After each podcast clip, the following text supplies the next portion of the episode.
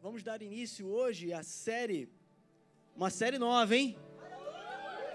Chamada Encontro. Aleluia. Ó a Mari ali, ó. Cadê? Mari. Encontro. E quando o Espírito Santo começou a falar comigo a respeito dessa série, ele falou, ele foi me lembrando dos encontros dele com os seus. E o quanto esses encontros eram transformadores. Eu acredito que ele deseja comunicar com os nossos corações o quanto o encontro dele ainda pode fazer na sua vida. Ele encontrou com muitos nesse tempo aqui. Mas na continuação, ele continua encontrando com muitas vidas. E continua transformando muitas vidas. Amém? Glória a Deus. E nessa mensagem de hoje, no início, nessa introdução de série, eu acho que eu vou chamar a existência aqui, aquele pregador de praça do início, que pregava, vocês lembram? Pregava subindo nas árvores da praça, na escada. Porque é uma pregação que o Senhor me confirmou, ele me afirmou, ele deixou claro que ele tem um encontro marcado com você. Ele deseja se encontrar com você. Ele deseja transformar a sua vida nessa noite. Ele deseja mudar a sua vida nessa noite com apenas um encontro. Ele vai mudar toda a trajetória, toda a sua história. Amém? Glória a Deus. Porque o nosso Deus é um Deus que sempre desejou se encontrar. Ele nunca de desejou ser escondido, ele sempre desejou encontrar. Antes de nós existirmos, ele já era. Ele já era. Aleluia. E ele nos fez e ele tomou a iniciativa de se encontrar conosco. Ao final do dia, ao final de cada dia, ele vinha ao encontro do homem e da mulher que ele tinha criado. Ele desejava se relacionar, ele ia ao encontro. Glória a Deus. Nessa mensagem a gente vai de Gênesis a Apocalipse, amém? Ele desejava se encontrar. Em determinado momento, o homem e a mulher tomaram as suas decisões que afastaram esse encontro mas ele continuou desejando se encontrar. E ele buscou formas de fazer isso. Só que não eram eficazes na mesma proporção do desejo que ele tinha para se encontrar.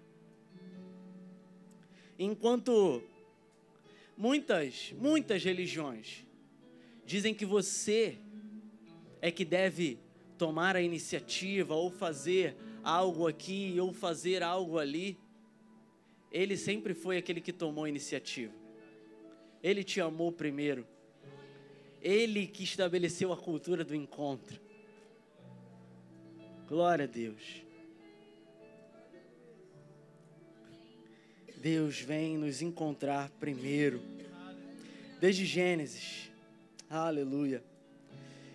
Logo depois da queda, enfim, ele deseja se encontrar de novo e ele se encontra com um homem. E ele se encontra com ele e ele derrama promessas sobre a vida dele. Esse homem era Abraão. Sabe por quê? Porque Deus era, é, é, sempre foi um Deus que desejava se encontrar com famílias. Ele desejava se encontrar com gerações. Naquele encontro com Abraão, ele estava encontrando com gerações porque ele fala não somente de uma promessa que ia, alcançava até Abraão, mas alcançava todas as gerações que viriam dele. Aleluia. Glória a Deus. O povo continuou ainda tomando as suas próprias decisões, decisões essas que afastavam o encontro de tal forma que levou o povo à escravidão. E eles ficaram escravos por 430 anos no Egito. Mas ainda assim, Deus se encontrou com o homem e mudou mais uma vez, não só a vida dele, mas a vida de muitos outros. Ele se encontrou com Moisés. Ele se encontrou com Moisés. E ele disse: Eu quero encontrar com o meu povo de novo. Faraó, um claro tipo de anticristo, tentava de toda forma evitar esses encontros. Com uma grande ferramenta que é usada até hoje: ativismo. Ele olhou para o povo, o povo clamando por encontro com Deus e estar com Deus. Eles falaram, e, e, o faraó falou: Não, ah, você está com pouca coisa para fazer. Vou te dar mais coisa para fazer. Como um claro tipo de anticristo, sempre querendo te afastar do encontro. Essas coisas continuam acontecendo hoje. Você não pode deixar roubar. Você não pode deixar o ativismo roubar o seu encontro com Deus. Mas que bom que você está aqui nessa noite. Que bom que você não deu ouvidos a todas as outras coisas, e todos os compromissos, e todas as os convites que o mundo estava lá fora. E você veio para o melhor lugar. Porque hoje ele vai te encontrar. Hoje ele vai te encontrar e vai transformar a sua vida. Aleluia. Ele oferece possibilidade de reencontro. Através de Moisés, ele liberta o seu povo. E a decisão de muitos continuou sendo rejeitar. Durante toda a caminhada, inclusive da libertação do povo, eles continuaram querendo rejeitar a Deus. Mas Deus sempre buscando um encontro. Ele foi coluna de fogo, ele foi nuvem, ele liberou tudo o que era necessário nesse tempo. Porque ele desejava encontrar com o seu. Aleluia. Muitos foram os homens que se encontraram com Deus. Noé, Abraão, Moisés, Josué, Ana, Samuel, Elias, Eliseu, Ruth, Davi, Jeremias, Sadraque, Mesaque Abidinego, Isaías, muitos foram os homens que tiveram um encontro com Deus. Só que eram encontros esporádicos. Ainda não era do tamanho do desejo que Deus tinha. E falando sobre Isaías, Isaías recebeu a palavra de que viria, ele viria pessoalmente para esse encontro. Isaías recebeu e escreveu.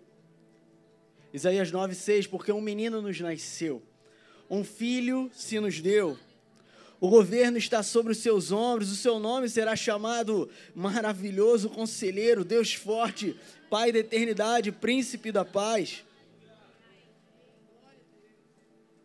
O nascimento de Jesus foi um marco na história. Foi um marco na história da humanidade. Porque Isaías escreveu isso muito antes de Jesus vir. E, sabe, você pode até pensar: ah, mas tem gente aí que morreu e eu ouço falar até hoje, tantos e tantos artistas e. Só que eu quero te lembrar que nunca falaram antes da vida dele. Muitos vieram realmente fizeram sucesso e são falados até hoje.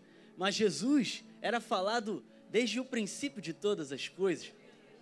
Antes dele vir em carne, ele já era falado, ele já era anunciado.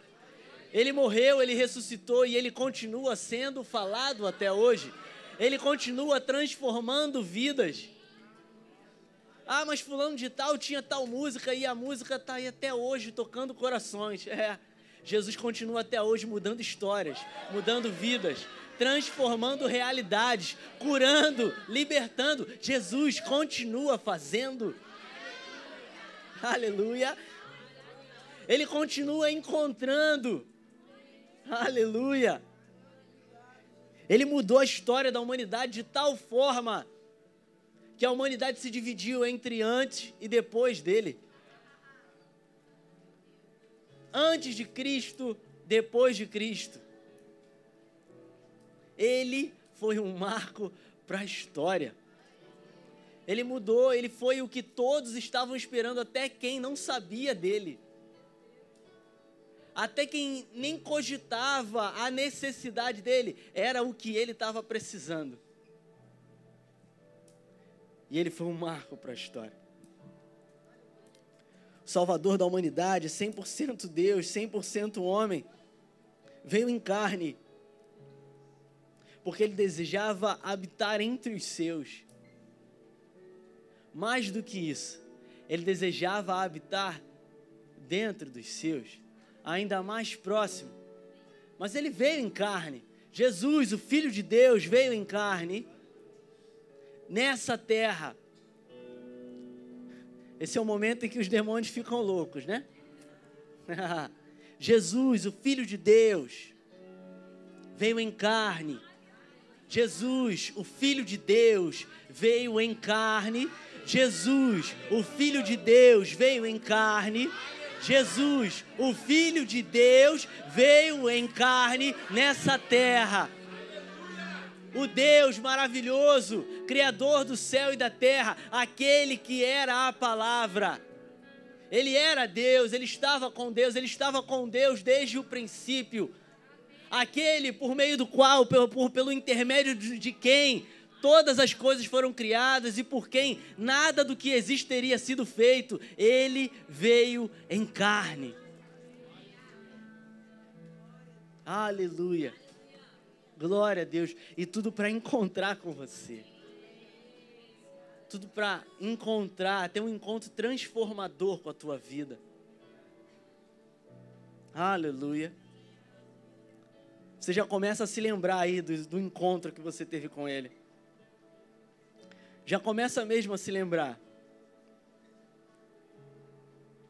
Já começa mesmo a se lembrar do encontro. Porque a programação desse mês vai ser um pouquinho diferente. E no, na última semana dessa série, nós vamos aqui compartilhar testemunhos de como foi encontrar com Jesus. Na última semana dessa série, então não perde, vai ser poderoso. Porque você vai ver claramente tudo que está escrito aqui sendo testificado por vidas e mais vidas. Esse mesmo Jesus aí, ó, da palavra, ele me encontrou. E ele mudou a minha vida. Diversos testemunhos aqui. Amém? Glória a Deus. Mas hoje eu quero falar sobre um encontro específico. Se você gosta de tomar notas, é encontrando com o caminho. Encontrando o caminho.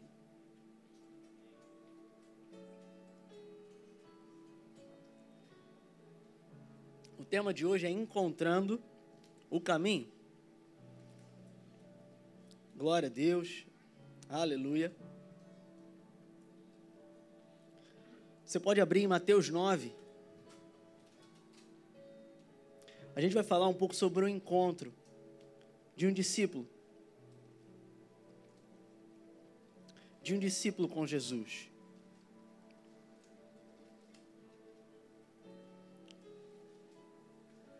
Glória a Deus. Obrigado, gente. O pessoal está servindo água aí para vocês. Amém? Inclusive, eu quero já parabenizar vocês, agradecer por toda a compreensão. A gente está tendo alguns problemas com a elétrica ultimamente. A gente já está correndo para resolver isso. Muito em breve a gente vai fazer um aumento de carga que vai possibilitar a gente colocar mais uma máquina de ar aqui, colocar mais uma máquina de ar lá em cima e não ter mais essas quedas de luz, mas eu quero parabenizar e agradecer vocês pela compreensão, porque parece que é um motivo às vezes de maior alegria para vocês quando a luz cai. Porque a luz cai e vocês! Eu falei, rapaz, eu tava ali em cima, eu falei, eles gostam de ficar no escuro, rapaz. Acho que eu vou deixar assim direto. Mas eu não vejo vocês reclamando, eu não vejo vocês murmurando, muito pelo contrário, a luz cai e vocês adoram. Então, muito obrigado por isso. Glória a Deus pela vida de vocês. Mas Fica tranquilo, a gente está correndo para resolver isso, amém?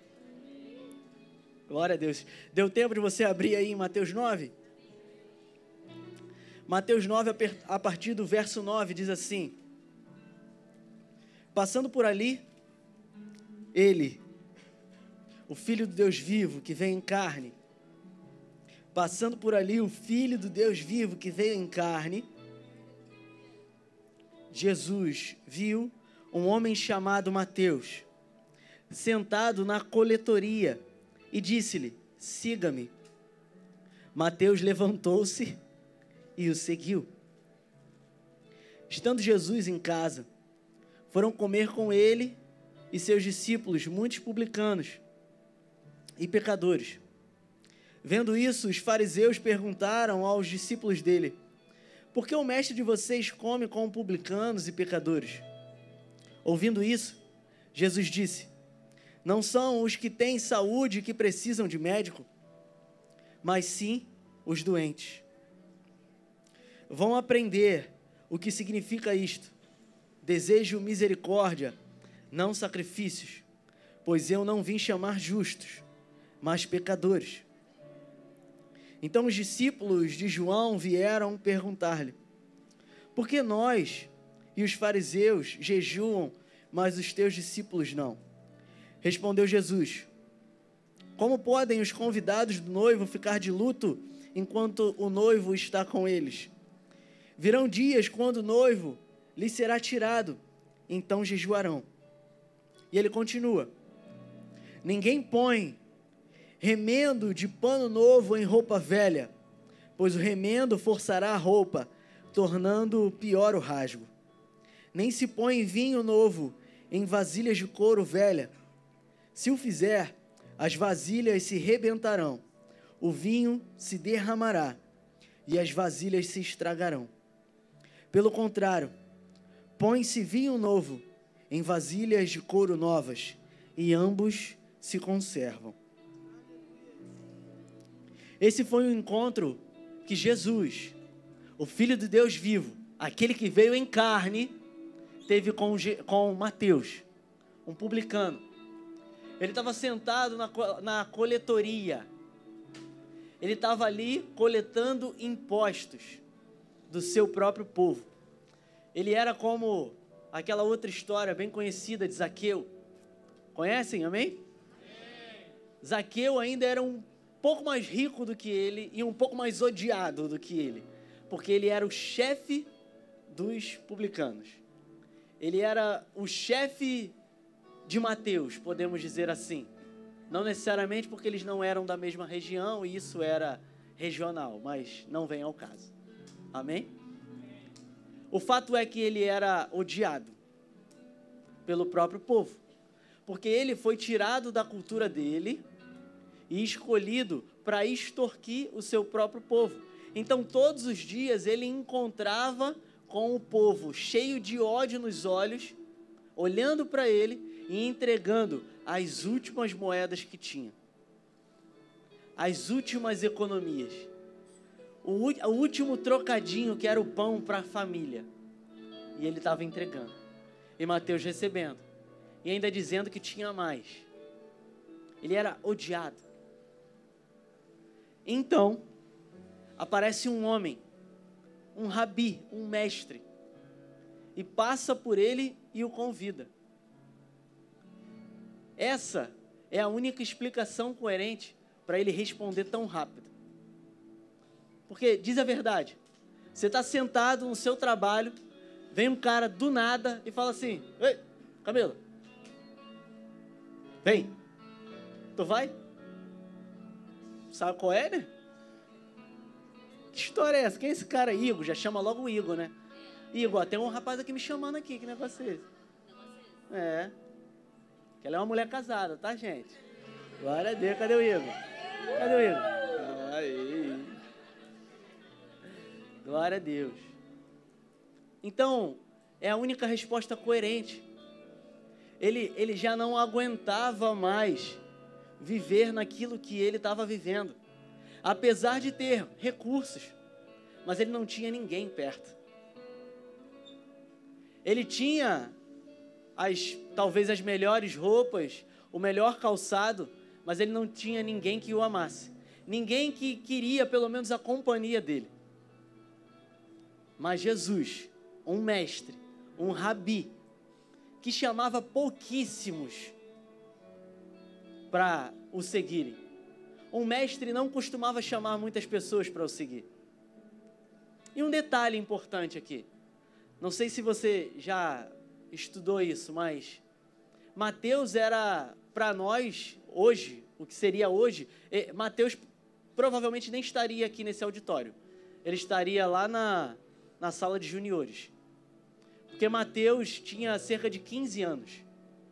Ele tinha entre 13 e 18 anos. Ele era alguém odiado e ele já estava quase que passando da idade de começar os estudos com o mestre.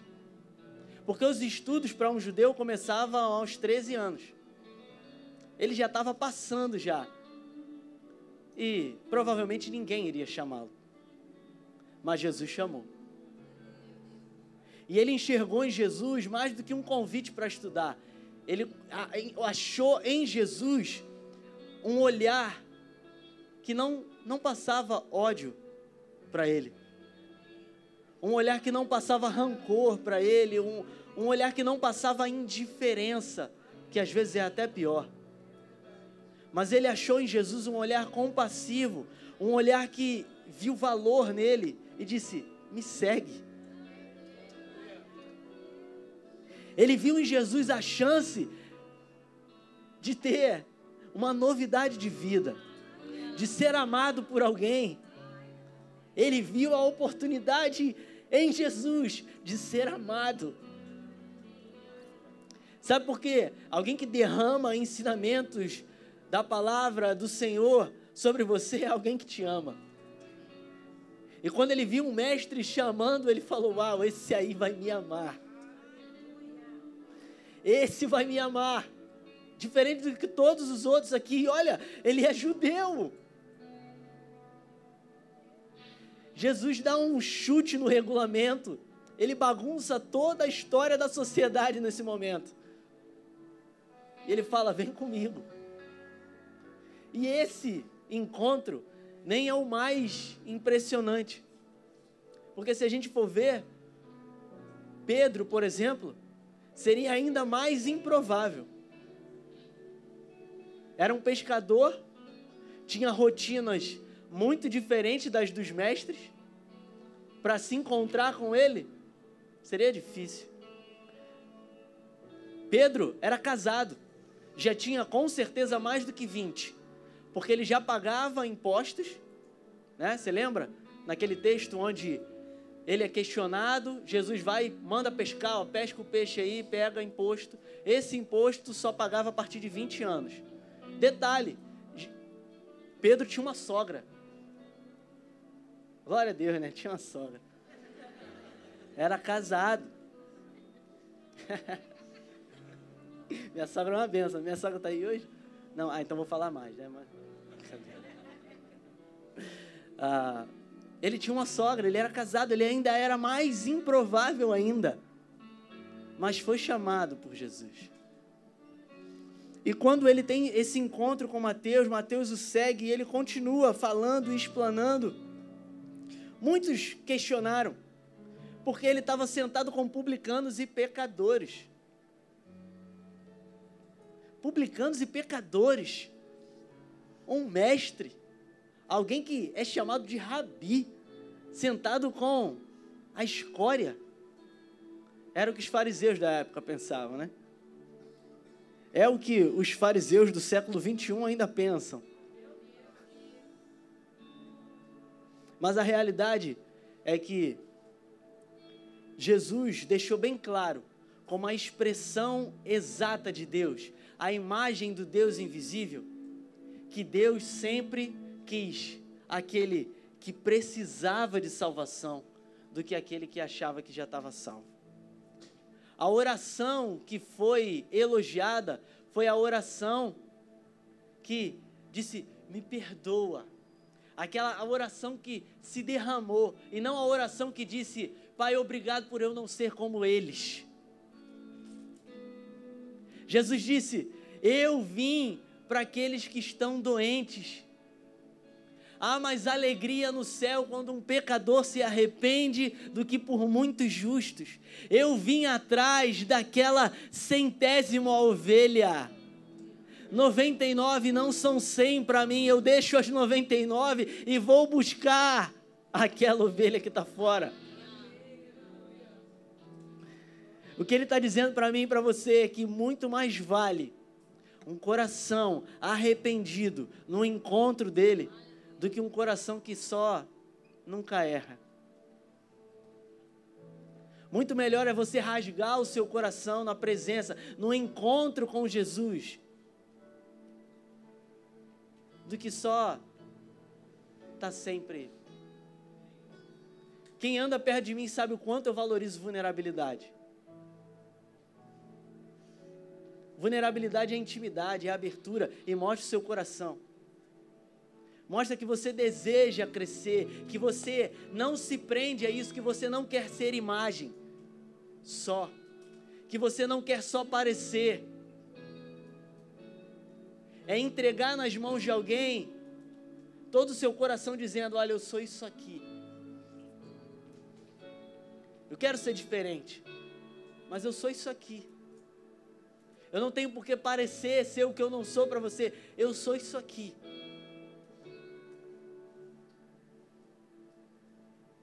Ele chama publicanos e pecadores. Feche seus olhos. Aleluia. Aleluia. Aleluia. Aleluia. Aleluia. Espírito Santo de Deus nós estamos abertos para um encontro contigo. Você tem liberdade nesse lugar. Você tem liberdade nesse lugar. Você tem liberdade nesse lugar. Você tem liberdade em nossos corações. Nós desejamos ser vulneráveis ao Senhor e alcançarmos o perdão. Só queremos esticar as mãos para você, sabendo que você está perto.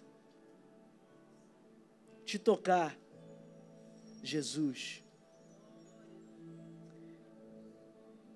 Queremos que o Senhor mude a sua realidade, a nossa realidade. Queremos que a tua realidade seja a nossa realidade. Quebra os paradigmas da sociedade. E vem com a tua pureza nos purificar. Quebra os paradigmas da sociedade, ainda que sejamos encarados como intocáveis, leprosos. Vem e nos toca, nos cura, transforma as nossas vidas, Jesus. Em nome de Jesus, em nome de Jesus, Espírito Santo de Deus, tem liberdade. Em nome de Jesus. Em nome de Jesus. Aleluia. Aleluia. Ele continua ensinando, Jesus continua ensinando e ele fala sobre não colocar vinho novo em odre velho. O que ele está falando nesse momento é que ele ama estar com aqueles que erraram, mas se arrependeram. Mas Ele também ama mudar as direções. Ele ama estar com aqueles que andaram por caminhos errados, mas Ele ama apresentar um novo caminho.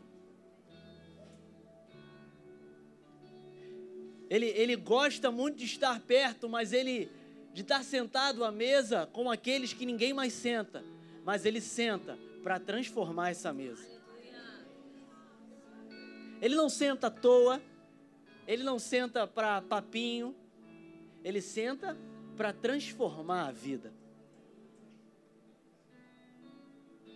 E ele diz: nem, nem se põe, ninguém põe remendo de pano novo em roupa velha, pois o remendo forçará a roupa, tornando pior o rasgo. nem se põe vinho novo em vasilhas de couro velhas. Se o fizer, as vasilhas se rebentarão, e o vinho se derramará, e as vasilhas se estragarão. Pelo contrário, põe-se vinho novo em vasilhas de couro novas, e ambos se conservam. Glória a Deus. Eu não sei se todos estavam aqui, se todos lembram, mas vocês lembram que eu falei a respeito do vinho ser pela simbologia bíblica alegria?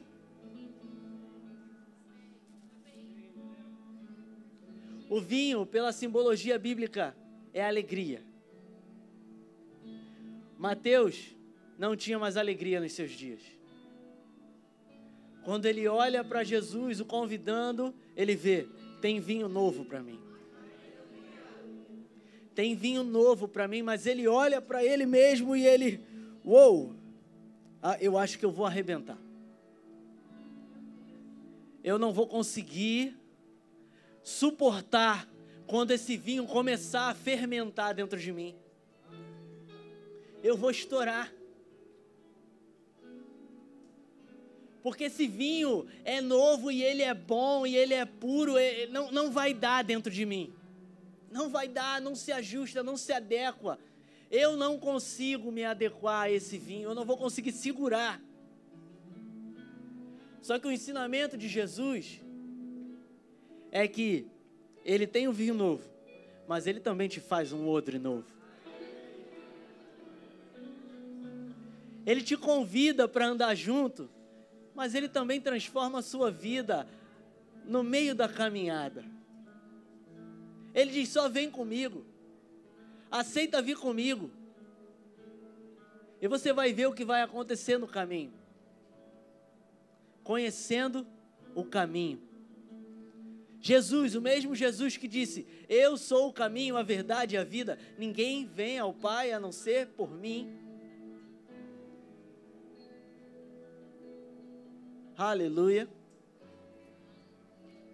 Glória ao teu nome. Você pode ficar de pé? Aleluia.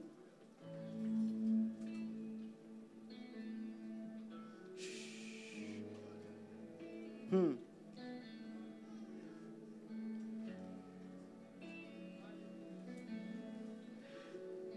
A partir do momento em que Mateus se levantou para segui-lo, Mateus se tornou discípulo. Discípulo começa a receber ensinamento. E o ensinamento capacita para tudo aquilo que ainda vai ser vivido. Quando Jesus senta à mesa com ele começa a falar do, de um vinho que é novo e de um, de um odre que precisa ser novo, ele está falando: Eu ainda estou aqui, mas eu vou. Só que eu não vou deixar vocês sozinhos. Eu vou enviar o Espírito. Eu vou enviar o Espírito. A palavra continua nos ensinando: não vos embriagueis com vinho, mas enchei-vos do Espírito Santo. Enchei-vos do Espírito Santo, o vinho, o vinho da alegria.